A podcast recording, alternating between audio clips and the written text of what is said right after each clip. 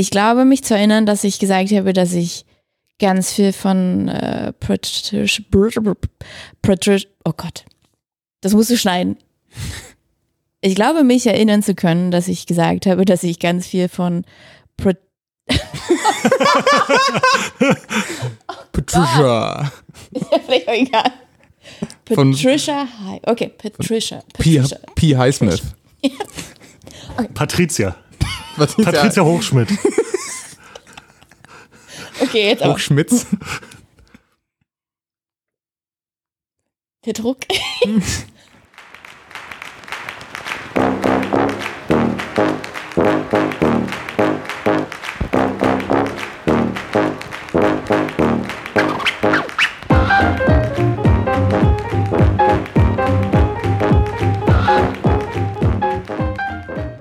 Hallo und herzlich willkommen zu Einbeutelbücher, dem Buchclub-Podcast. Wir sind Peter. Patrick. und Doreen und wir treffen uns einmal im Monat über, um über ein Buch zu sprechen, das wir gemeinsam gelesen haben.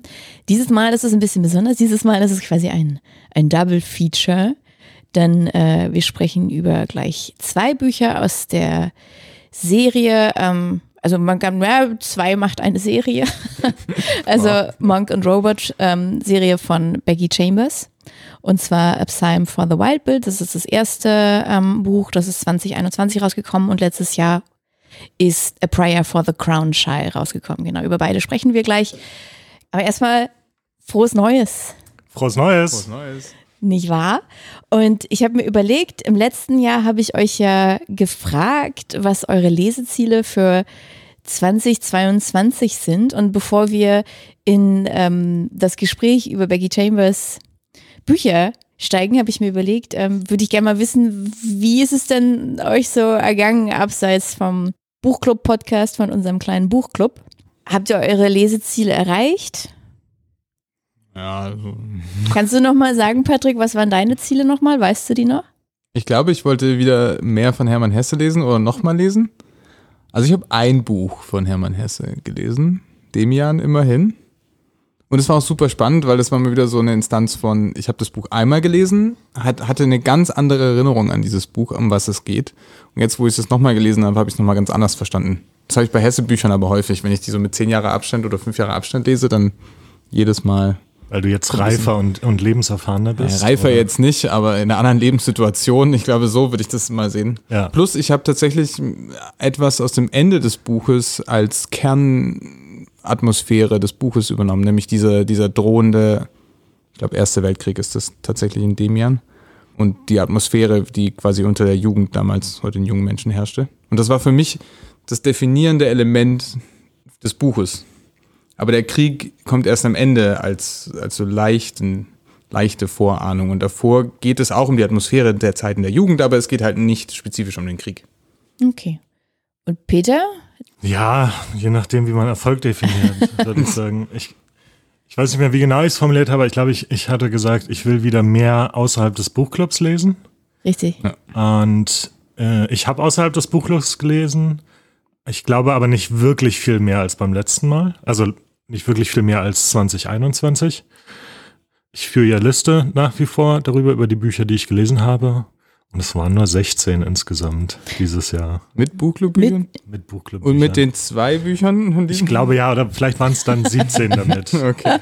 Also es war und ich, ich weiß nicht, am Anfang des Jahres hatte ich hatte ich so das Gefühl, oh, das läuft voll gut. Also ich war echt voll am Lesen, äh, als das Jahr angefangen hat und habe so ein paar Bücher mir mir reingezogen, wo ich sozusagen sonst länger gebraucht hätte für. Aber ja, ich meine immerhin, Ja, Ja. nee, absolut, Ja. absolut. Ich meine, immerhin 16 Bücher. ich hatte ja, glaube ich, also ich hatte mich ja sehr selbstgefällig über meine Lesegewohnheiten geäußert und habe gesagt, ich Immer, bin schon sehr gut. Und ja, das, das habe ich auch beibehalten, muss ich jetzt wieder so selbstgefällig sagen. Ich glaube, mich erinnern zu können, dass ich ganz viel von äh, Patricia Highsmith lesen wollte und auch von Ian McEwan. Und damit habe ich tatsächlich auch angefangen. Also ich hatte ja davor schon ein paar gelesen und habe damit weitergemacht. Ich hab, bin immer noch nicht am Ende angekommen, weil einfach zu viele weitere Bücher ähm, quasi meinen Weg gekreuzt haben. Und auch, oh, ich glaube, von Ian McEwan habe ich gar nichts gelesen. Eieiei. Ich meine auch, dass deine Aussage war, alle Bücher von Patricia Highsmith. Das könnte ich mir vorstellen, ja. Also ich glaube, so vier, fünf habe ich geschafft, aber da gibt es, glaube ich, noch ein paar mehr. Ja, das, das ist dann, wird, wird äh, weitergeführt jetzt in 2023. Und habt ihr so Lese-Highlights? Empfehlungen abseits des Buchclubs oder vielleicht war es ja auch ein Buchclub-Buch, wo ihr sagen würdet, das war eure euer Highlight in 2022 und das müssen unsere Hörerinnen unbedingt lesen? Also ne, lesen müssen, weiß ich jetzt nicht, aber auf jeden Fall eine Empfehlung finde, also ich fand es ein sehr gutes Buch, ist eine persönliche Erfahrung von, ich kann den Namen glaube ich nicht richtig aussprechen, aber Kensaburo Oe, also ein japanischer Autor. Und ich habe das Buch dreimal angefangen in meinem Leben und jetzt beim vierten Mal endlich gelesen. Und äh, es ist großartig. Es ein, geht um einen jungen Vater, der, also genau, es geht um einen jungen Mann, der wird gerade Vater und das Kind ist vermutlich schwer geistig behindert. Und es geht im Endeffekt nur darum, wie er in den Tagen nach der Geburt versucht, damit klarzukommen. Und das halt in seinem einem vorherigen Lebensbild und Vorstellung vom Leben zu vereinen sehr intensives Buch, aber trotzdem auch ein sehr, also wirklich schönes Buch. Deshalb habe ich es auch dreimal angefangen und dann wieder weggelegt, weil der Anfang schon immer sehr herb ist. Aber es ist, es ist eine Reise, definitiv da durchzugehen, aber es lohnt sich. Ich habe, also ein Buch, äh, äh, was ich auf jeden Fall empfehlen würde, wenn ihr euch erinnert, Stuart Turton haben wir auch schon besprochen hier im Bu äh, Buchclub-Podcast mit Der Tod und das dunkle Meer, glaube ja. ich, war der deutsche Titel. Ja. Da war ich ja sehr begeistert von damals und äh, dieses Jahr habe ich den seinen ersten Roman, seinen Debütroman, den er davor rausgebracht hat, gelesen, äh, The Seven Deaths of Evelyn Hardcastle und auch sehr cool. Also ganz andere Richtung als was Patrick gerade gesagt hat, aber äh, ne, eher so wie, wie das, was wir gelesen haben. Halt sehr unterhaltsamer Krimi.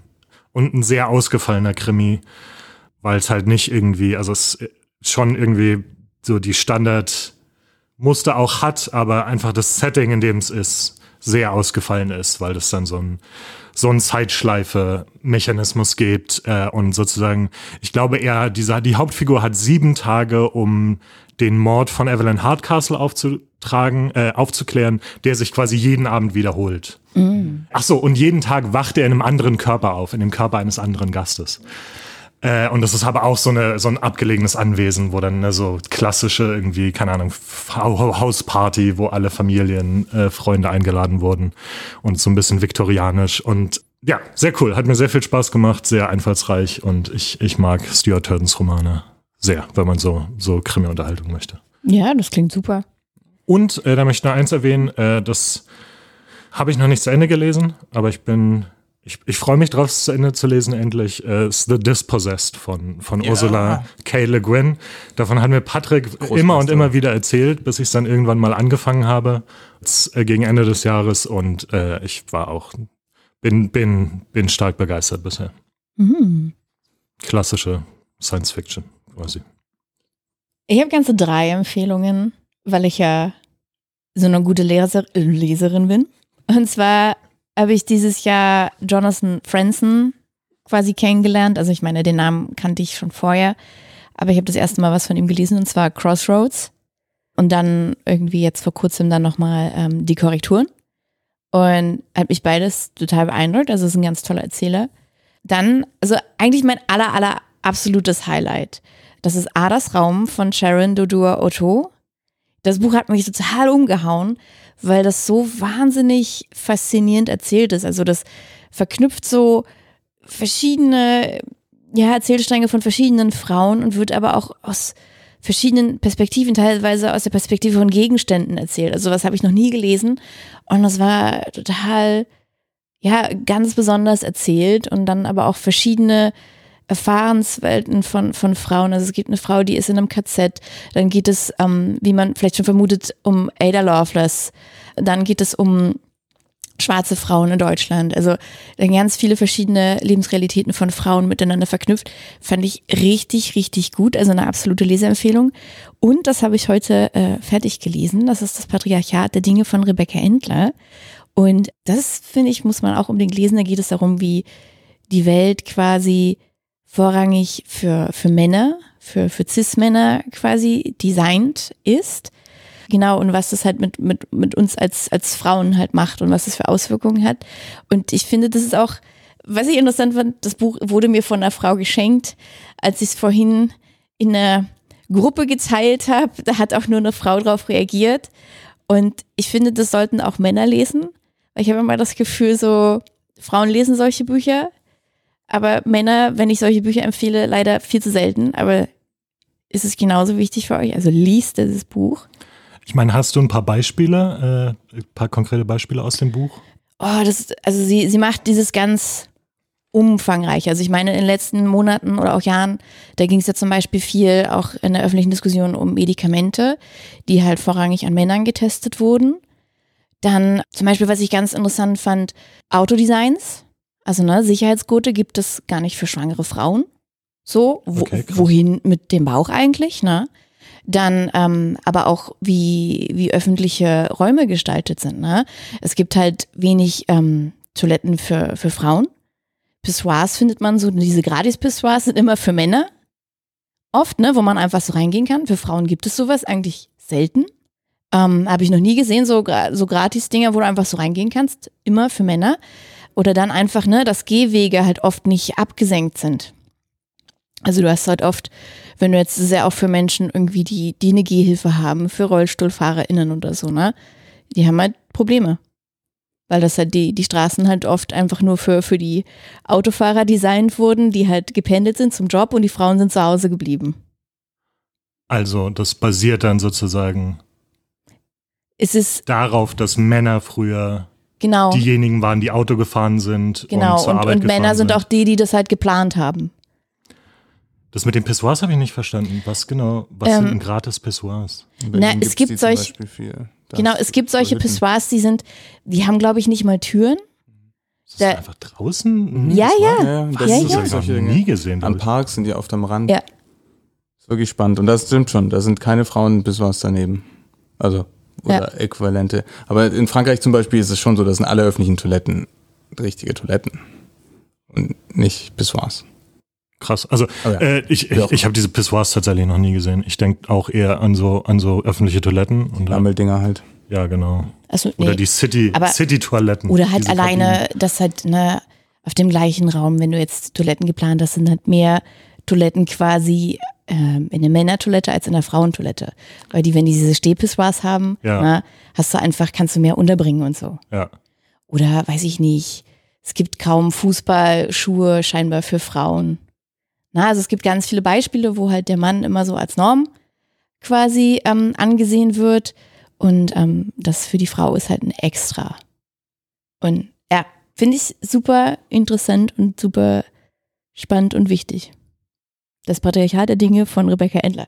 Wir schreiben euch unsere Buchempfehlungen auf jeden Fall auch nochmal in die Show Notes. Dann würde ich sagen, fangen wir mal an mit Becky Chambers, Chambers und ähm, der Robert und Monk Reihe, die sich der Peter ausgesucht hat. Peter, fass doch mal, also es sind ja zwei Bände, vielleicht kannst du jedem Band drei Sätze widmen. Oh, das ist jetzt natürlich ganz anders, als ich mir das vorgestellt habe, wie ich das zusammenfasse. Ich, ich, ich, ich würde eigentlich sagen, man, man sollte zwei Dinge wissen grundsätzlich über diese Bücher äh, oder über die Handlung.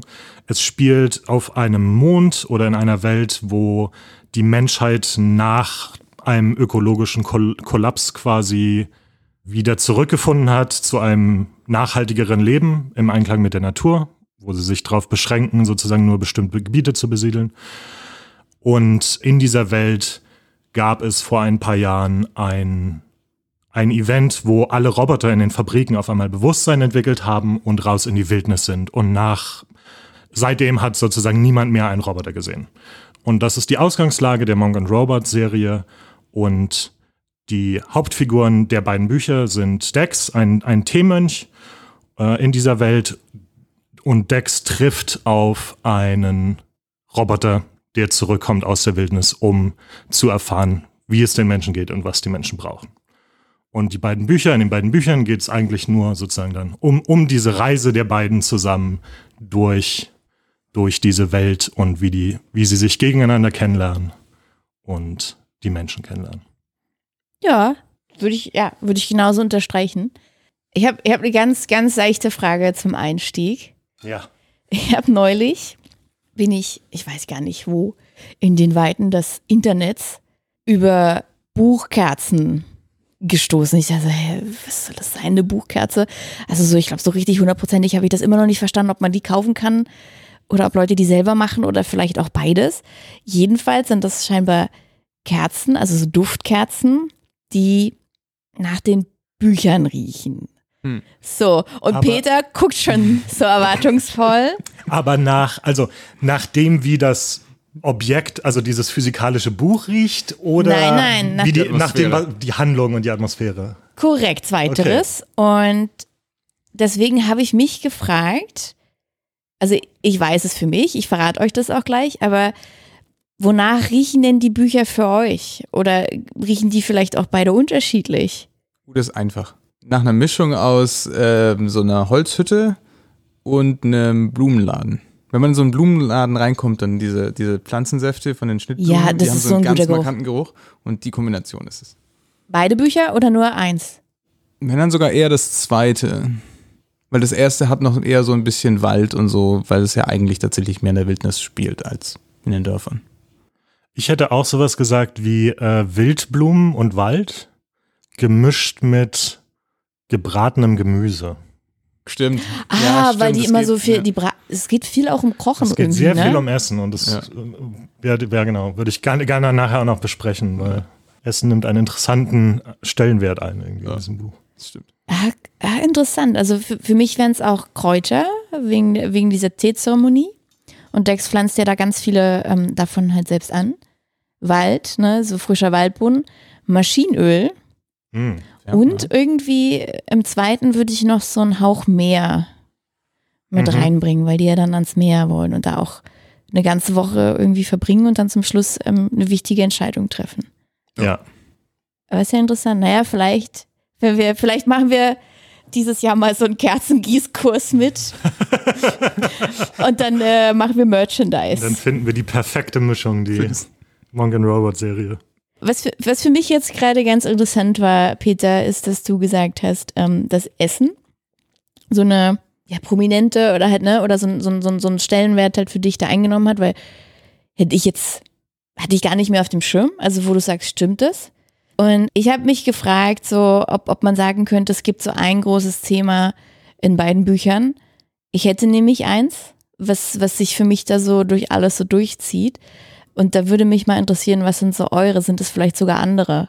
Oder würdet ihr sagen, ach, eins ist es gar nicht, das sind so viele? Ich meine, es geht, hm, ich kann es nicht auf ein Wort runterbrechen gerade, glaube ich. Also eine Sache, die rel relativ offensichtlich ist, weil es auch die Frage ist, die Moscap, der Roboter, den Menschen stellt, ist, was brauchen Menschen eigentlich? Oder jetzt weitergedacht im Buch, was brauchen Menschen eigentlich, um glücklich zu sein? Oder was auch immer. Wie sieht ein gutes Leben aus? Solche, solche Sachen. Also das ist, glaube ich, so das Kernthema oder die Kernfrage in dem Buch. Und das mit dem Essen zum Beispiel, Dex ist ja auch Mönch einer bestimmten Gottheit und es ist die Gottheit der Small Comforts im Englischen, also der kleinen Freuden, würde ich es, glaube ich, übersetzen. Ja.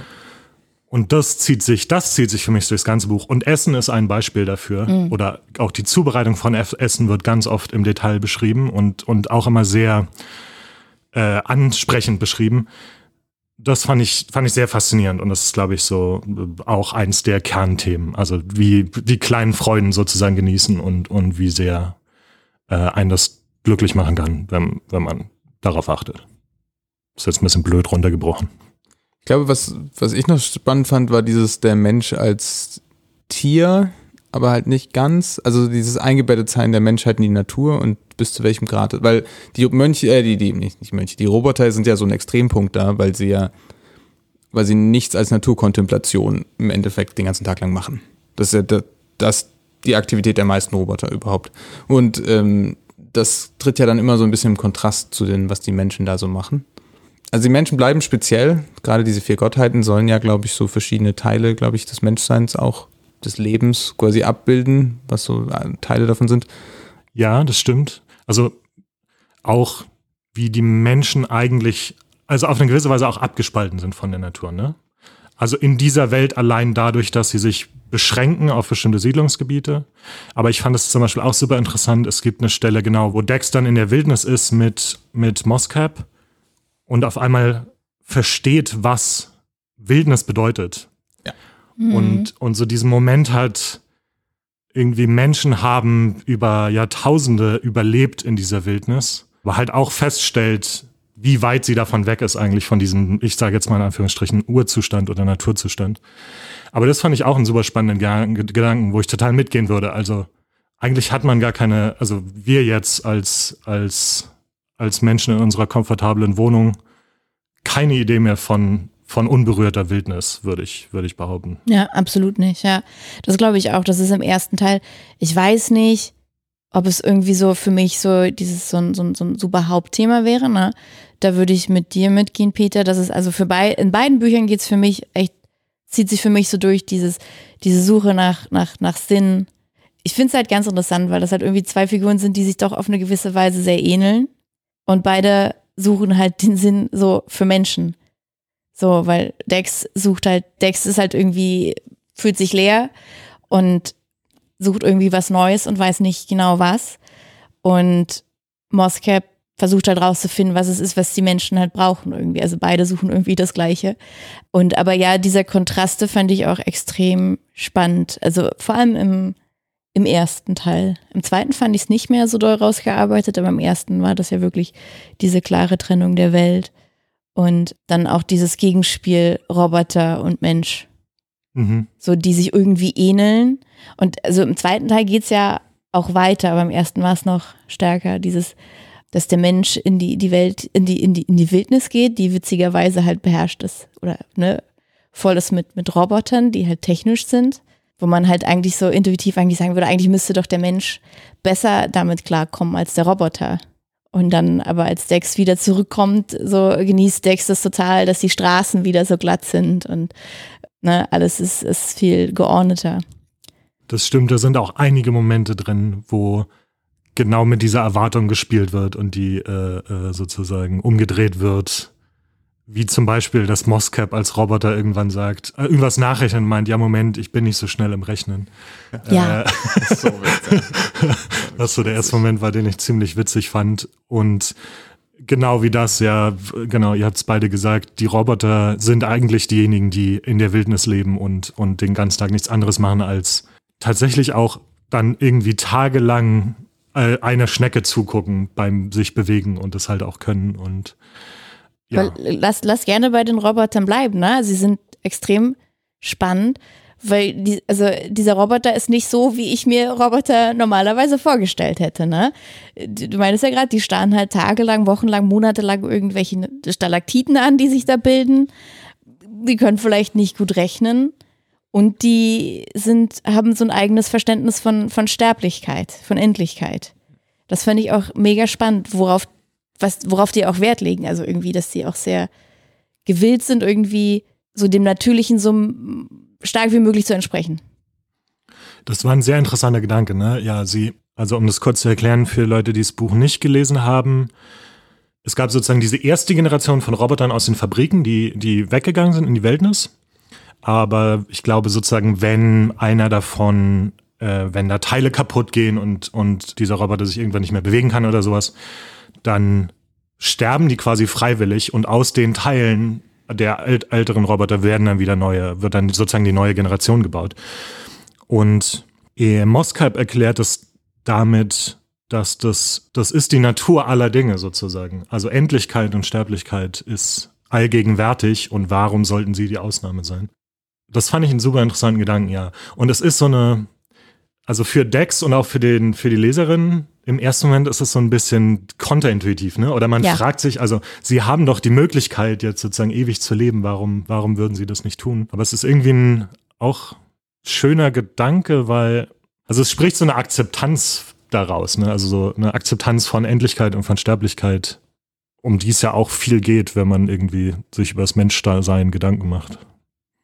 Das ist auch sowas, was ich meine mit dem der Mensch als Tier und in der Natur. Weil das Mhm. ist ja genau so ein Kontrast, wo es darum geht, dass die Roboter sind ja so ein, so ein extremer, An, so ein Gegenpol zu dem, wie man mit der Natur leben kann. Ich meine, diese Gesellschaft, in der das alles spielt, ist ja schon nachhaltig und ökologisch bewusst und alles Mögliche, aber sie leben halt immer noch in einer menschgemachten Welt. So.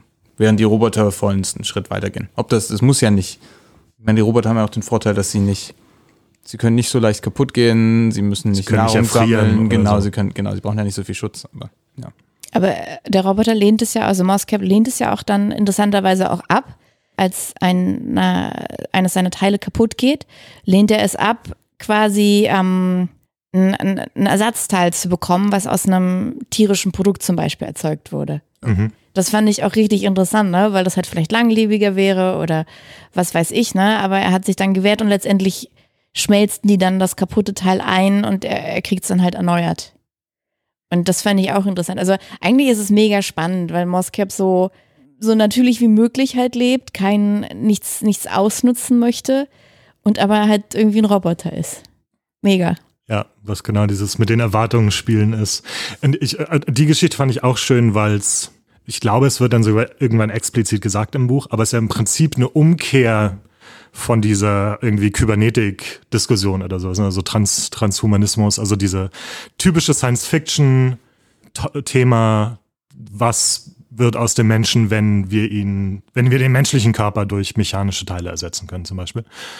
Und das ist genau die gleiche Diskussion, nur umgekehrt. Also Moscap ist dann auf einmal total verstört, als er erfährt, dass er ein organisches Teil in sich haben könnte und überlegt halt, was das bedeutet für ihn als, als Individuum sozusagen und was das aus ihm machen würde und sowas. Ist einfach nur eine coole, coole Idee gewesen. Vielleicht aber auch noch als, also deine Frage von Anfang mit dem Thema. Ich glaube, das zweite Buch ist ja auch sogar eher dieses äh, gutes Leben in Gemeinschaften. Also ist ja auch der Titel so ein bisschen mehr mit diesem Crown, Crown, äh, Crown Shy. Mhm. Das ist um Zusammenleben oder halt nicht und wie weit da der Abstand sein sollte zwischen Dingen. Das ist ja, weil es geht ja um diese Dörfer und es geht um verschiedene Arten von Dörfern, es geht um die Familie und dadurch so, es sind alles Modelle oder halt Interaktionen zwischen Menschen, die dann beschrieben werden. Eigentlich nur noch.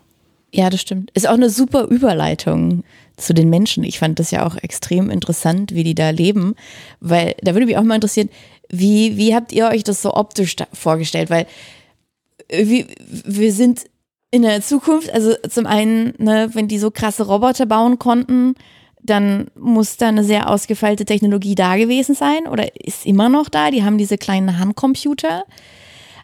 Irgendwie vom Visuellen habe ich mir das aber so, ich sag mal so mittelalterlich irgendwie trotzdem vorgestellt. Also klar, dass das Fahrrad von Dex, das scheint ja irgendwie so ein, hat schon irgendwie so auch ein bisschen elektrisch zu sein und hat auf jeden Fall Technologie. Aber komischerweise habe ich mir das trotzdem wie so einen Holzwagen vorgestellt. Also und auch alle Gebäude habe ich mir irgendwie hölzern vorgestellt und auch alles nur so ganz minimal mit Strom. Ging euch das auch so? Absolut. Ich, also teilweise die Architektur wird ja auch genauso beschrieben. Ja. Also der wird dann, ich glaube, in diesen, in den River, also in dem, in diesem Flussgebiet oder so, da Ja. wird ja beschrieben, dass sie im Prinzip Häuser gebaut haben aus dem angeschwemmten Material, also aus dem ganzen Müll, der da im, im Fluss äh, sich angesammelt hatte, haben sie dann irgendwann angefangen, Häuser zu bauen. Und äh, es gibt diese Waldsiedlung, genau, wo, wo alle, alle Gebäude irgendwie hoch in den, in den Baumwipfeln sind, damit sie sozusagen das Ökosystem unten im Waldboden nicht, nicht so sehr stören. Und das habe ich mir auch genau so hölzern vorgestellt oder es wurde ja auch so beschrieben. Für mich ist es tatsächlich die Illustration auf den Covern, ne? Also die, die, das Cover ist ja sehr schön bei beiden Büchern, finde ich. Und- das Witzige ich, ist, ich habe das nie gesehen. Ach, Ich wirklich? habe es die ganze Zeit nur ohne Einband gesehen. Ach, weil Warte ich wollte gerade sagen, für mich, also meine Vorstellung war tatsächlich stark beeinflusst davon, von diesem Vibe, den die, die, die Illustrationen haben. Und das ist schon genau das. Ich hätte es nicht mittelalterlich genannt. Es ist mehr so, vielleicht ist es auch Mittelalter, aber ich, ich aus irgendeinem Grund, ich habe mehr so, so ein japanisches Ja, Dorf genau, aus so einem genau. Samurai-Film vor mir Genau. oder sowas. War das auf den Covern warte so an, angehaucht? Willst du das Cover sehen? Ja, los, live, live jetzt hier im Live Podcast. Cover Reveal. So, Doreen sieht jetzt zum ersten Mal in ihrem Leben die Cover für diese Bücher. Warte erstmal. Ah, jetzt verstehe. Ah ja, also genau. das erste ist ja, glaube ich, A Psalm for the Wild Bild. Ja, Ah ja, da sieht man das ja auch so, stimmt. Da sieht man wahrscheinlich Dex, ne, wie, wie Dex da auf diesem Wagen sitzt. Und ja, es hat so was so japanisch, asiatisches, ne? Weil dann sieht man halt so auch, du siehst so, so, so einen Weg irgendwie, der sich da so lang schlängelt mit kleinen Blüten und Blumen. Und ganz oben steht so ein Mosscap. Ah ja. Aber ist wirklich schön, ne? Und auch, ich glaube, Moscap jetzt auf diesem Cover oder generell, also wie gesagt, für mich war meine Vorstellung dann stark geprägt, geprägt von, diesen, von diesen Covern. Aber auch Moscap selbst ist jetzt nicht. Es gibt auch modernere und irgendwie stylischere Ja, Vorstellungen sieht ein von bisschen Robotern. alt aus, er ist, ne? Es ist so eine, ja, es ist so eine altmodische Vorstellung davon, wie ein Roboter aussieht. Wie Es in so einem ein 20er-Jahre-Film. Sci-Fi-Film. Ist so ein Wizard of Oz Roboter. Ja. Ja, Ja, okay, ein bisschen. also ein bisschen, bisschen schon technologischer, nicht irgendwie mit dem. Nicht ganz äh, so platten. Genau, nicht mit dem Trichterhut, mit dem Metalltrichter als Hut, aber Aber das Interessante ist hier, ähm, auf dem zweiten Cover sieht man halt wieder diesen Wagen, der halt wirklich, wenn man es halt nicht wüsste, ne, dass der technologisch ja doch ein bisschen ausgereift ist, würde man es nicht wissen. Sieht aus, als ob das komplett aus Holz wäre. Also vielleicht ist es das auch, ne, aber keine Technologie unbedingt enthalten würde. ja. Stimmt, auf dem zweiten Cover habe ich den Wagen gar nicht so genau angerückt. Da sieht man nämlich auch vorne, wie Dex strampelt und, und dieses bestimmte, dieses Fahrrad. Ne? Ich finde das Buch, also, und das ist wahrscheinlich gewollt, es lässt, es lässt sich schwer einordnen. Also ich kann jetzt, ne, also es hat irgendwie sowas Zeitloses. Ja. Es spielt ja technisch auch gar nicht auf der Erde, sondern auf irgendeinem Mond, äh, der, glaube ich, Panga heißt Ja. oder sowas. Und es hat aber sowas, ich weiß nicht, ob anachronistisch das richtige Wort ist Ja, oder so. weil das Interessante ist, ich meine, die haben halt die tolle Technologie, aber Dex fährt halt Fahrrad. Man hört ja kein einziges Mal von Autos oder anderen äh, Transportmitteln irgendwie. Ja, also es ist futuristisch, genau, aber hat so viele Elemente, die man eigentlich mit, mit der Vergangenheit verbindet. Das, Ja. das ist es, glaube ich. Aber ja. ich meine, es scheint ja schon extrem durch, durch, diesen, durch diese Maker-Werkstätten zum Beispiel. Und die Art und Weise, wenn sie über Energieversorgung sprechen, ist es ja offensichtlich etwas, was wir ja noch nicht mal richtig hinkriegen heutzutage. Also da sind ja schon, es ist quasi eine Zukunft, wenn wir über die quasi Schwerindustrie-Zeitalter hinausdenken würden. Da zum Beispiel Fertigung Ja. ist durch dezentrale Makerspaces in jedem Dorf oder in mit 3D-Druckern. Genau. Ja. Und dadurch kannst du halt alles plötzlich herstellen. Du brauchst halt dann keine großen Anlagen mehr und große Transporter. Geht ja. Es wirkt eh alles sehr dörflich, ne? Also ich habe das Gefühl, es gibt gar keine größeren Städte, sondern die leben immer so in kleineren Gemeinschaften. Es gibt eine große Stadt, so wie es richtig Ah. beschrieben wird. Und die Dörfer, sie fahren quasi um, sich, um, Um- die Stadt rum durch die Dörfer. Genau. Ah, okay, Das, gut. Da, genau. Es- Genau, es gibt die eine, die heißt einfach nur The City, glaube ich, im, im Ah. Buch, wo Dex auch als Mönch gearbeitet hat. Ah, okay. ganz Das, am Anfang. zum Anfang war ich noch nicht so konzentriert bei der Sache. Ah, okay. Da war ich so, ach, was ist denn das jetzt für ein Buch? Ich musste da erst mal reinkommen. Also vor allem die ersten zwei Seiten. Naja, aber ja, das, das ist sehr interessant. Und ähm, was ich auch interessant fand, ist das Bezahlsystem, was ja auch immer wieder angesprochen wird. Also das fand ich vielleicht so prominent wie, wie du zum Beispiel auch das Essen. Ne, die Zubereitung, also es kommt mindestens, würde ich sagen, genauso vor, oft vor. Und dann geht es halt darum, dass, ich glaube, so eine, so eine physische Währung scheint abgeschafft zu sein. Und wenn jetzt jemand zum Beispiel, also wenn Dex jetzt da sein, oder Dex T-Service anbietet, dann ähm, können halt die Leute, die dann da hinkommen, irgendwie, ja, so, so wie so eine Art Währung, hatte das einen Namen? Ich weiß es gar Ja. nicht mehr. Sie nennen es Peps von Genau. Pebbles, weil es früher sozusagen Kieselsteine dafür Genau, das können die dann halt transferieren auf Dex Konto sozusagen. Und scheinbar können die dann auch aussuchen, wie viel den ähm, der Service halt wert war.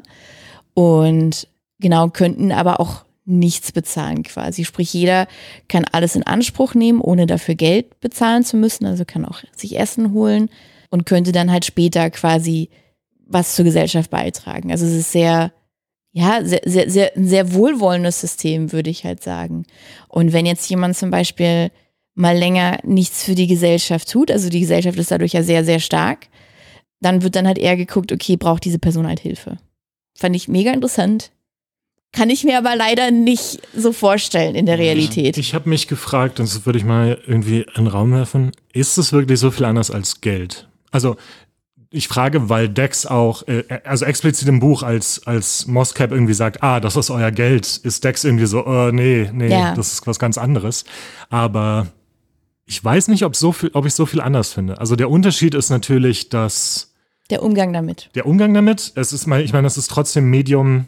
Es ist halt nicht wirklich mehr, es, es, es, es wird nicht wirklich mehr zum Austausch. Ne? Also ich ist nicht, ich tausche Geld gegen diese Dienstleistung oder diese Ware, sondern es ist mehr so eine, so eine Wertschätzung, so klingt es ein bisschen.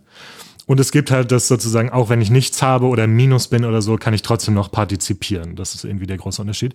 Wobei ich dann aber auch fand, dass es so ein bisschen so klang, es ist ja trotzdem irgendwie komisch, wenn du ins Minus kommst. Ne? Ja. Also das ist dann so, dass irgendwie deine Familie so ein bisschen guckt und geht's dir denn gut und ne, also es klang jetzt nicht so, als wäre das völlig okay, im Minus zu sein, die, sein, sein ganzes Leben lang, sondern es wird schon auch erwartet, dass, dass man Nee, ich glaube, das ist anders gemeint. Ich Das glaube, die Annahme gemeint? ist, dass ein gesunder Mensch immer den Willen und das Bedürfnis sogar hat, beizutragen. Und wenn du nicht beiträgst und dadurch ins Minus kommst, dann stimmt was nicht mit dir. Dann brauchst, dann, dann bist du nicht gesund in dem Moment. Also es geht sogar so weit, das als elementaren Teil deines, deiner Gesundheit zu Es betrachten. ist kein, kein Kontrollmechanismus, ob du genug leistest, sondern eher, ob bei dir alles in Ordnung ist. Ja, aber auch nicht im Sinne von, ist bei dir alles in Ordnung und kann, äh, genau, ist bei dir alles in Ordnung, so dass du noch leisten kannst, sondern ist bei dir alles in Ordnung, du möchtest ja gar nicht mehr mithelfen. Warum möchtest du nicht mit uns zusammen was auch immer machen? Also, warte mal, das ist nur, wie ich das lese. Ja. Ich, ich, stimme, also für mich ist das einer der Schwachpunkte, der, der schwächste Punkt sogar, der zwei Bücher von dem her. Wieso ist es, wieso für dich? Also wieso ist es so schwach für dich? Weil es versucht, ein, das erste Mal versucht, ein formales System innerhalb dieser Gesellschaft zu beschreiben. Davor war alles sehr vage gehalten und implizit und so. Das sind äh, Sachen, die, die keine direkten Machtkonsequenzen und ähnliches haben. Aber Geld und Währungen ist etwas, was ganz schnell ganz weitreichende Konsequenzen hat. Und dafür war es zu naiv geschrieben. Also ich wäre wär absolut fein damit gewesen, wenn das nie richtig erklärt worden wäre und einfach unter den Tisch gefallen wäre. Das hätte mich weniger gestört, als so wie es jetzt da drin steht. Ja, weil es ja schon auch benutzt wird, um der Gesellschaft so eine, so eine, so eine, ich sag mal, Färbung zu geben oder halt die Gesellschaft zu beschreiben. Ne? Also weil man kann sich ja vorstellen, wie die so miteinander leben, wenn die so locker und wohlwollend halt da mit dieser Währung halt umgehen können. Also, ne, also das ist halt ein wichtiges Mittel, aber ich habe mich dann auch gefragt, ne, kann das so überhaupt funktionieren und hätte man es vielleicht auch einfach weglassen können? Das habe ich, also ich habe hab mich dann zum Beispiel gefragt, bra- brauche ich dann überhaupt dieses System? Korrekt, ne? Wozu überhaupt? Genau, könnte Ja. ich nicht auch einfach sagen, jeder, der kann, contributed oder Ja. äh, äh, trägt irgendwie bei zur Gesellschaft. Aber wenn ich nicht kann, ist es auch okay und sozusagen alles, was ich brauche für mein Überleben und für mein Leben, bekomme ich irgendwo, ohne dass da irgendwie sozusagen dieser Punktestand noch irgendwo mitgeführt wird über diese, über diese Peps. Vermutlich war das die Idee und das musste halt irgendwie ein bisschen Anschaulicher noch. werden, damit das nicht ganz so träumerisch ist. Weil an sich, so ist es halt, so wird halt, es geht halt, so funktioniert es nicht. Das geht nie. Diesen Punkt gibt es nicht. Du brauchst immer eine Form von Koordinierung von Arbeit. Es wird immer eine Form von Dingen geben, die wenige Leute nur machen wollen, die aber gemacht werden müssen. Und so weiter und so fort. Und das geht davon aus, dass sich, das mag vielleicht in kleinen Gemeinschaften gehen. Und also die paar Bücher, die ich über so Kommunen und so weiter gelesen habe, das fun kann funktionieren, ist aber sehr, sehr viel Arbeit. Hm. Und also auch sehr viel soziale Arbeit, wo man miteinander halt gut, ja. Ich denke halt auch sozialer Druck. Koordinieren muss. Ne? Ja, das ist halt die Kunst, das so zu machen, dass das nicht eng wird, Ja. sondern das so aufzubauen, dass das trotz, dass die Leute damit klarkommen. Also da gibt's interessante, gibt's wirklich interessante Bücher über, wie Kommunen das lösen, das Arbeits, diese Arbeitsprobleme, aber das skaliert halt nicht beyond äh, sowas wie 30 Leute. Mhm. Also hat noch niemand hinbekommen, zumindest richtig gut. Und da ist halt der Punkt, Geld ist halt ein gutes Koordin- Koordinierungsmittel. Natürlich ist es auch ein schlimmes Machtinstrument und das ist auch ein großes Problem. Aber wie gesagt, egal. Auf jeden Fall, soweit wie ich hier auch schon rede, ne, das alles fehlt im Buch. Ja, ja. Und deshalb, wenn es einfach nicht da gewesen wäre, dann wäre das einfach so, naja, irgendwie, das, die kriegen das schon hin mit dem Arbeitsorganisieren und dem Verteilen. Das passt schon. Ich meine, ich würde so weit zu gehen, zu sagen, zumindest jetzt in der Idee oder wie die Idee beschrieben ist im Buch, ist es zumindest eine bessere Idee von Geld als, als die, die wir jetzt haben.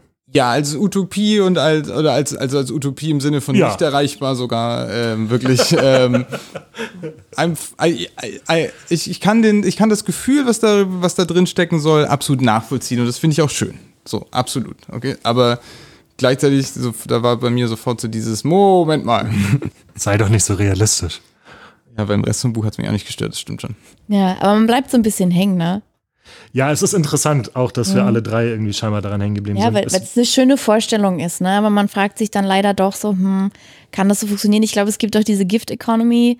Ich glaube, das ist auch so ein bisschen Mhm. dieser Gedanke, so du machst die Sachen, du haust sie halt gratis raus und dann können Leute halt quasi das, was es denen wert, wert ist, halt spenden. ist, und- hat, wurde das nicht auf dem Burning Man Festival erfunden? Ich, ich weiß es nicht. Ich weiß nicht, habe ich auch irgendwo mal aufgeschnappt.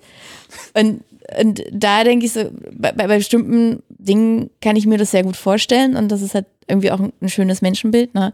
Aber dann gibt es halt viele Sachen, da kann ich es mir halt nicht vorstellen. Ne? Dinge, die halt getan werden müssen, die aber niemand machen möchte oder auf die wir halt angewiesen sind, ne? dass die halt auch in einer gewissen Menge vorhanden sind. Ich würde jetzt aber mal versuch, versuchen, den zu starten. Ist, äh, also ich meine, ich habe es mir auch aufgeschrieben, dass es mir aufgefallen ist, aber ich meine, was diese Bücher ausmacht, was beide Bücher ausmacht, die, wie he- heißt das Genre? Solarpunk, Ja. glaube ich, Solarpunk oder ich habe auch den, das, den Begriff Hope Punk äh, rumfliegen Mhm. hören.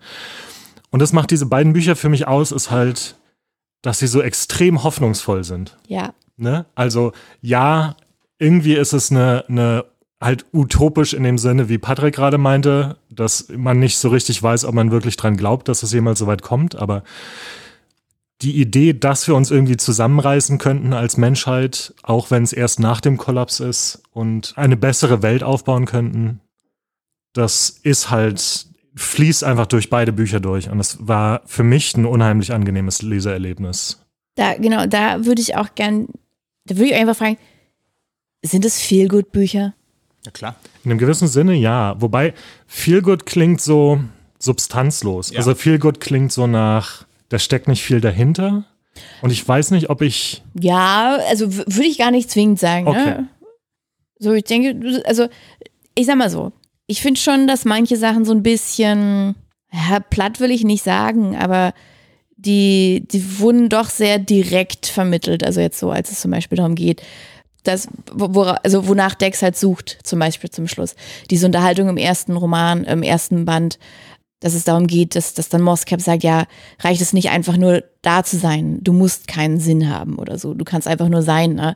Und es war für mich so ein bisschen, ja, hätte man vielleicht auch noch geschickter, so ein bisschen zwischen den Zeilen. Das hatte für mich so ein bisschen so Jugendbuchcharakter. Ja. Ne? Also es ist eigentlich äh, ein wichtiges Thema. Ich finde es auch ein sehr, sehr modernes Thema.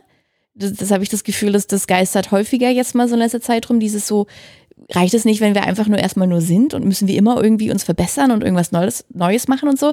Da habe ich gedacht, da merkt man halt den Zeitgeist. Aber hätte man, also da habe ich mir schon gedacht, hätte man vielleicht auch ein bisschen geschickter, subtiler irgendwie vermitteln können. Und das war im zweiten halt auch, dass es doch alles sehr direkt dann ausgesprochen wurde. Ne? Es ist eine runde Sache, es ist schön abgeschlossen. Und das ist jetzt nicht unbedingt schlecht oder substanzlos, ne? Aber würde ich sagen, ist viel gut. Also du musst dich auch nicht sehr anstrengen, um diese Quintessenzen da irgendwie rauszuziehen. Aber das ist ja unter Umständen, also, na gut, das hast du ja auch gar nicht gesagt. Es ist Nö, ja ich ich, ich sage ja so nicht, ich, gewollt, ich sage, ne? dass ich mich dabei gut fühle. Ja, war die erste Seite. Also für dich ist es auf jeden Fall viel gut. Literatur. Würde ich schon sagen. Also es ist so, du liest es so durch, es hat eine gewisse Leichtigkeit. Ist auch nicht zu leicht, ne? Es ist ja auch jetzt nicht banal. Also, das ist ja aber auch, also wenn man die erste Seite aufschlägt, steht da for anybo- anybody who could use a break. Also für jeden, der Ja. gerade eine Pause braucht oder eine Pause gebrauchen könnte. Das ist die Widmung des ersten Bandes. ja, genau. Das heißt, äh, das, also deshalb habe ich mich auch sehr darauf gefreut. Ich habe es aufgeschlagen und so, ah, ja, eine Pause fände ich gut. Ja. Und äh, a Pause it was. Es war wirklich sehr spannend. Ja, es ist nichts Dramatisches drin. Ne? Es ist einfach. Aber gleichzeitig ist es nicht, aber genau, viel gut kann ja auch sowas sein wie diese typischen romantischen Komödien, wo alle schon wissen, wie es ausgeht. Und wir Ja. wissen auch, was der Twist ist. Schon vorher. Und sowas nicht. Also es war trotzdem ein sehr fantastisches Buch, was einen immer wieder, ich meine, ich fand es auch irgendwie na, inspirierend, anregend. Erfrischend, würde ich sagen. Auch es war in gut, ganz, ganz vielerlei Hinsicht was erfrischend. Ja. Ja, da würde ich auch absolut mitgehen. Ich glaube, das ist auch, wenn du gerade sagst, Zeitgeist, ne? Ich würde es sogar noch eine, eins weiterdrehen, der Zeitgeist dieses, lass doch mal weg von diesem Dauerkritik und, kr- äh, und quasi hier irgendwie die Katastrophen sehen. Ich meine, bei der Anzahl von Krisen, die wir gerade haben, ist es halt das, was unsere Alltagswahrnehmung halt bestimmt, aber wie auch viele bei der äh, Klimawandel-Diskussion ja immer wieder betonen, wir müssen eigentlich hin zu einem positiven Bild und weg von diesem, oh mein Gott, wir werden alle sterben. Äh, wir müssen hin zu, guck mal, so schön könnte die Welt sein. Oh, dazu habe ich auch noch was. Und zwar ähm, habe ich dann angefangen, äh, Solarpunk-Hashtags zu folgen, um ein bisschen zu gucken, was da sonst noch passiert. Und tatsächlich wird es auch verwendet in sowas wie Climate Policy Studies, also in, an Unis oder in Studiengängen oder Programmen, wo es um Klimapolitik geht, um Ziele zu äh, entwickeln. Also es gibt tatsächlich Anthologien, wo es darum geht, wie Klimazukünfte, also oder nachhaltige Zukünfte aussehen können und die sind eben durch äh, Solarpunk-Geschichten beschrieben. Das ist ganz spannend. Moment, also es gibt Geschichten oder Literatur, die ins Genre Solarpunk fallen würden, die eingesetzt werden. In der politischen Forschung oder ja, doch, politische Forschung Aha, würde ich das okay. sogar so nennen. Genau. Ich hatte vorher nie von diesem Genre gehört. Auch nicht, ist auch sehr neu. Ich glaube, es Ja. ist wirklich ein paar, maximal ein paar Jahre. Es gibt ja ein paar Bücher, die nachträglich jetzt eingeordnet werden mit Solarpunk. Ja. Gerade Ecotopia, was ich jede zweite Folge ungefähr erwähne. Ja. Ähm, ich glaube auch ein paar Ursula Le Guin Bücher werden auch einge, ähm, da eingeordnet. Weiß ich gar nicht.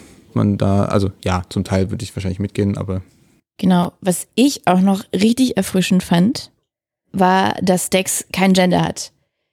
Sowohl Dex als auch der Roboter fand ich mega erfrischend, weil dadurch halt einfach so viele Sachen, also zum einen habe ich noch nie, glaube ich, ein Buch gelesen mit einem Charakter, der kein Gender hat. Ist vielleicht auch was, was jetzt in Zukunft halt häufiger auftreten wird. Und dadurch, das, das macht ja auch was mit einem, wenn man das halt liest, ne? Also das ist so, ich fand es auch interessant, dass ähm, Dex halt auch nicht optisch beschrieben wurde.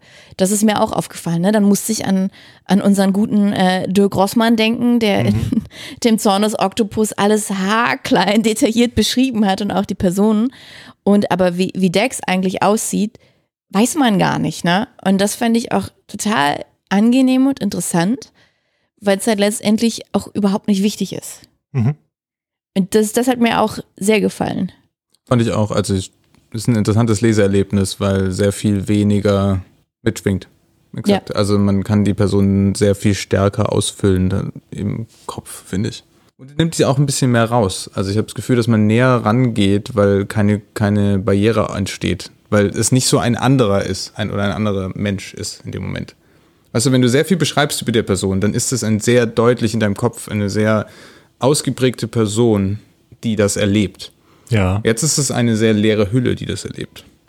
Und man selber kann dadurch stärker, also ich hatte, für mich war Weiß das ich nicht, stärker, ich, weiß, einfach ich, reinzuschlüpfen. weiß ich nicht, ob ich da mitgehen würde, ehrlich gesagt. Also ich fand schon, dass Dex trotzdem sehr viel Charakter hatte halt. Und also ich habe nicht, ich habe nicht das, das Gefühl gehabt, dass, dass Dex jetzt irgendwie äh, eine, wie sagt man, Stand-in war für mich als Leser. Nee, ja, stimmt. Das ist auch eher so ein Leseerlebnis, dass es näher dadurch dran war.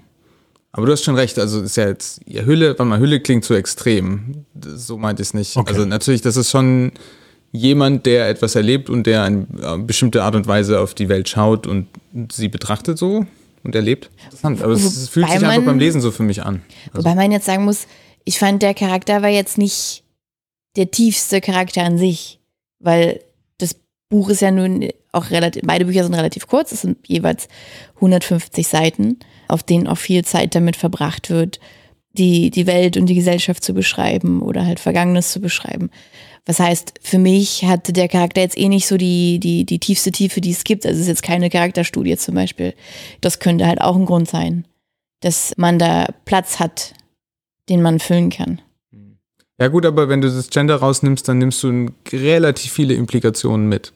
Also egal wie viel man mit einem Gender assoziiert oder nicht, man assoziiert damit zwangsläufig immer noch sehr viel, auch vielleicht auch unterbewusst.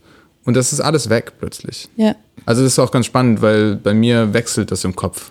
Also ich habe immer mal wieder männliche und weibliche, also als männliche oder weibliche Personen eingeordnet dann.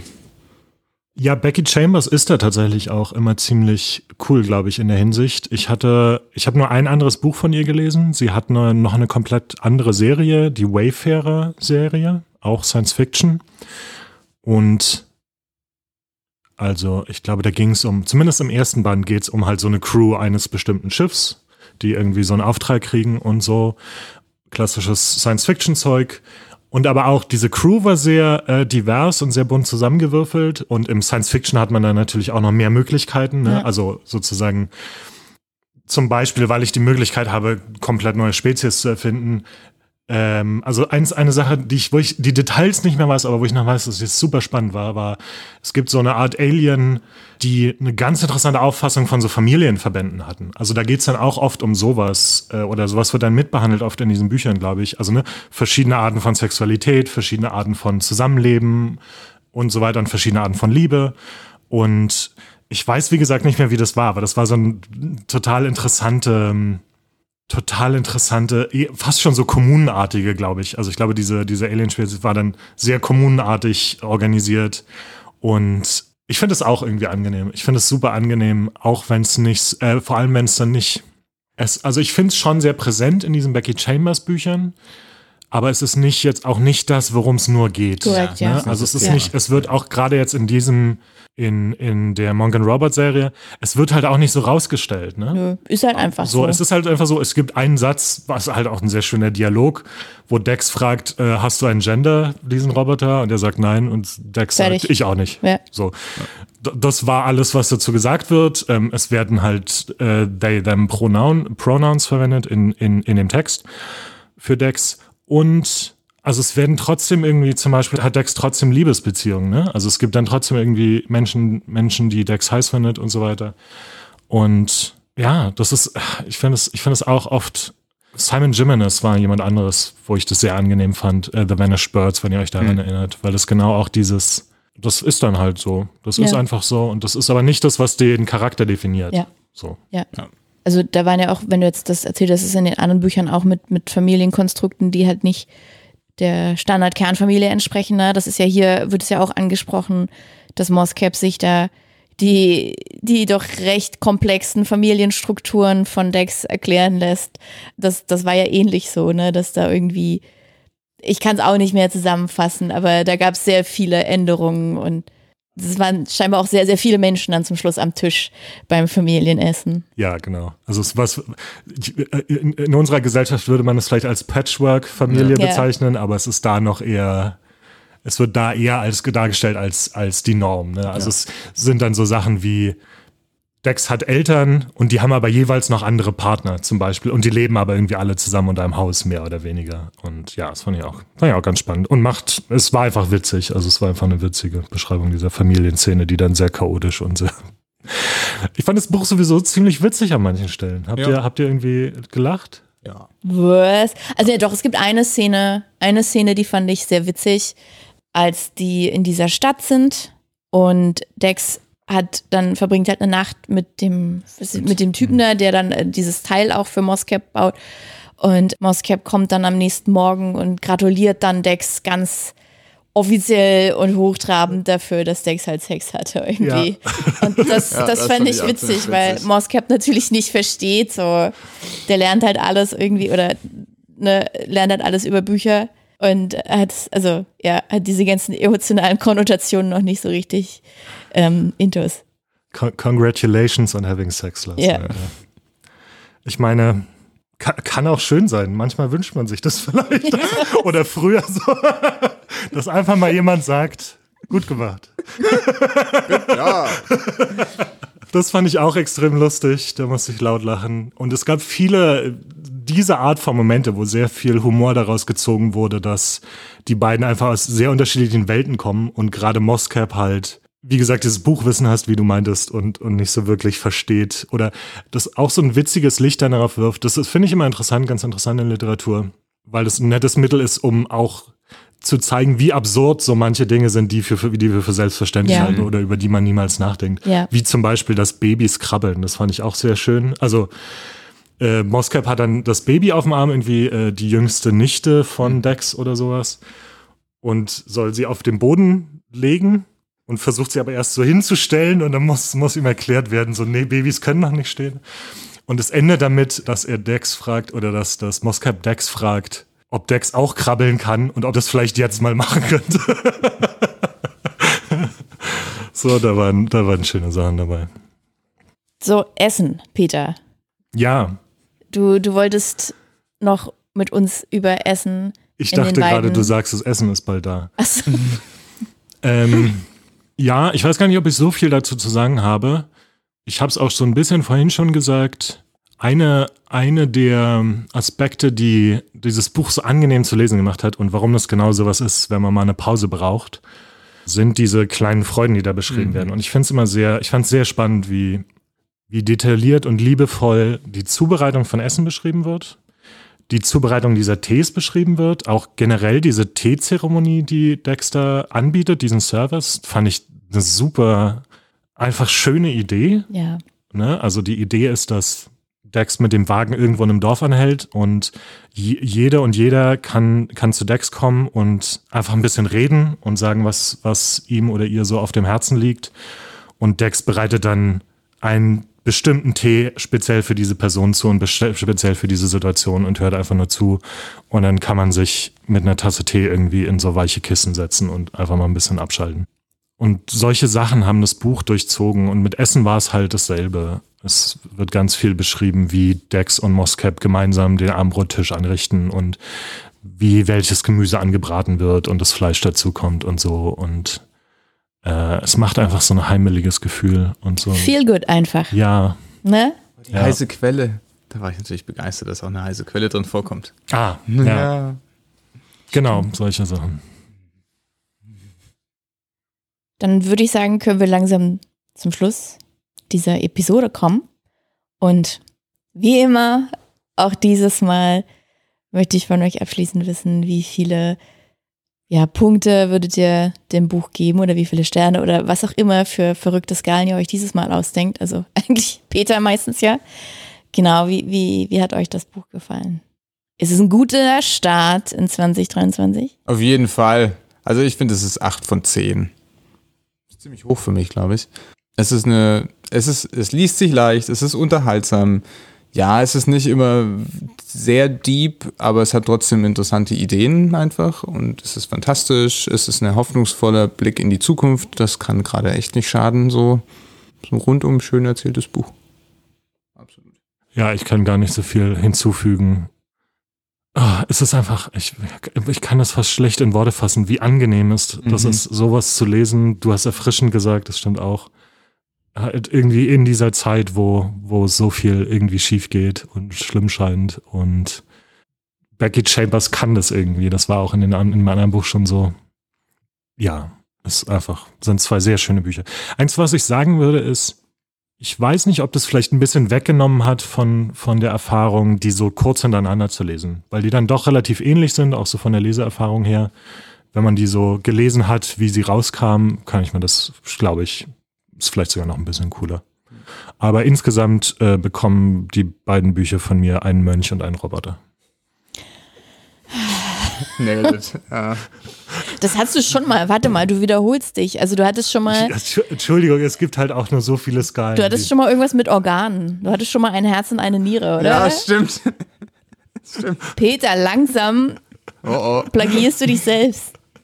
Irgendwann muss ich Bücher auf einer Skala von 1 bis 10 bewerten und das wird dann das, wird dann das Signal sein, dass wir Das zu lange gemacht haben. Kann ich nicht empfehlen. Das ist nicht so toll. Doreen, was denkst du denn? Mm, Ich gebe 4, also nein, ich gebe 4 von 5 Sternen. Ich würde auch sagen, das ist, ich habe gestern das erste Mal in meinem Leben Miso-Suppe gegessen. Mm. Ich, ich, also ich bin jetzt nicht so der, der Suppenfan und so, aber es gab nichts anderes. Und dann war ich aber so, ah, das tut schon echt gut. So, das ist so warm, das ist angenehm. Und dazu irgendwie vielleicht noch einen frischen Minztee oder sowas. Ne? Genauso würde ich dieses Buch halt sehen. Es ist halt, wie ich schon mehrmals gesagt habe, erfrischend, aber halt auch sehr, sehr wohlig fühlt man sich. Und es spricht halt gleichzeitig Themen an, die, die spannend sind. Ich fand auch den Punkt gut von dir, Patrick, dass es halt irgendwie vielleicht Alternativen oder Vorschläge halt macht, ne? anstatt einfach nur zu zeigen, was halt schlecht ist. Das hat mir auch sehr gut gefallen. Und äh, die Cover sind auch sehr schön, nachdem ich sie jetzt gesehen habe. Das muss ich auch sagen. Das sind also die, die Miso-Suppen unter den Büchern. Ja, könnte man so sagen. Es ist wirklich, wenn man mal eine Pause möchte von, vom Start in 2023, wenn man 2023 mit einer Pause anfangen möchte, dann ist das doch eine gute Wahl. Es ist eigentlich, ich meine, dafür sind wir jetzt ein bisschen zu spät, aber es ist eigentlich auch das perfekte Buch für zwischen den Jahren, finde ich. Wenn Ja. man so runterkommt und Ja, so Revue passieren lässt. Ja. Meint ihr, der dritte Band kommt? Kommt ein dritter Band oder ist das schon angekündigt? Also, also sie hat ja einen Hugo Award erstmal, glaube ich, auch für die bekommen, Ja. als Best Novellas. Ist nichts angekündigt. Ich habe mehrmals auf ihrer Seite geguckt. Okay. Ich kann Ich es meine, mir es aber. würde gehen, doch die City fehlt. Ja. Die Ja, City ist ein okay. Riesending und die kündigen ja ganz viele verschiedene Sachen an, die es dort Ja. gibt. Also das Material wäre da, der ich bin Anschluss mir nicht sicher. Auch, Ich bin mir nicht sicher, wie Peter schon meinte beim zweiten. Also Sachen wiederholen sich. Ich frage mich, wie viel da jetzt noch Neues dazukommen könnte. ich meine auch, dass sie gesagt hat, dass sie ein bisschen Schwierigkeiten mit der Morgan Robots Serie hatte beim Schreiben. Das ist ihr nicht so leicht viel wie Ah. Wayfarer, aber das ist gerade äh, nicht genau nicht nicht für bare Münze nehmen. Das ist was ich meine in einem Blogpost gesehen zu haben. Okay. Wir, wir lassen uns überraschen. Okay. Also Becky Chambers, wenn du unseren Podcast hörst, was Ja. du bestimmt machst, wir würden auch den dritten Band lesen. Ja. Ja. Genau. Ich bin ja daran, äh, ich bin dran, das nächste Buch auszusuchen. Und ich habe mich gefragt, ob ihr mir bei meinem Ziel von 2022 helfen wollt, viele Ian McEwans zu lesen. Und er hat ja, also vor kurzem ist zumindest auf Deutsch, davor glaube ich, ich weiß nicht, wahrscheinlich auch kurz Zeit davor, ähm, der englische Titel ähm, erschien Lektionen. Ist das jetzt eine Frage? Können wir Nein sagen zu diesem Buch? Ja, Oh Gott, wie lang, wie lang ist es? Das ist halt der Punkt. Ich Ja, glaube, es sind schon so lang, ja. 300, 400 Seiten. Ach so. Aber es ist auch das kein sehr noch. groß. Das geht noch. Ja, Das kriegen wir Die hin. lesen sich auch, die sind meistens schon spannend. Spannend kann schreiben kann er. dann, das ist so ein super Start. Oder ein weiterer Start. Ne? Wir sind ja schon mitten in 2023. Nicht während dieser Aufnahme, aber während ihr das hört da draußen. Genau, dann würde ich sagen, gut, dann freuen wir uns äh, nächstes Mal im, am 1. Februar über Lektionen von Ian McEwan zu sprechen. Und bis dahin könnt ihr uns fleißig E-Mails schreiben an Hallo at einbeutelbücher.de und Bücher mit UE geschrieben. Genau, oder liked uns einfach auf Instagram, folgt uns und äh, gibt uns natürlich ganz viele gute Bewertungen auf den Podcast-Plattformen. Und lest das Buch. Ja, dann bleibt mir nur noch zu sagen, äh, viel Spaß beim Lesen und tschüss. Ciao. Tschüss.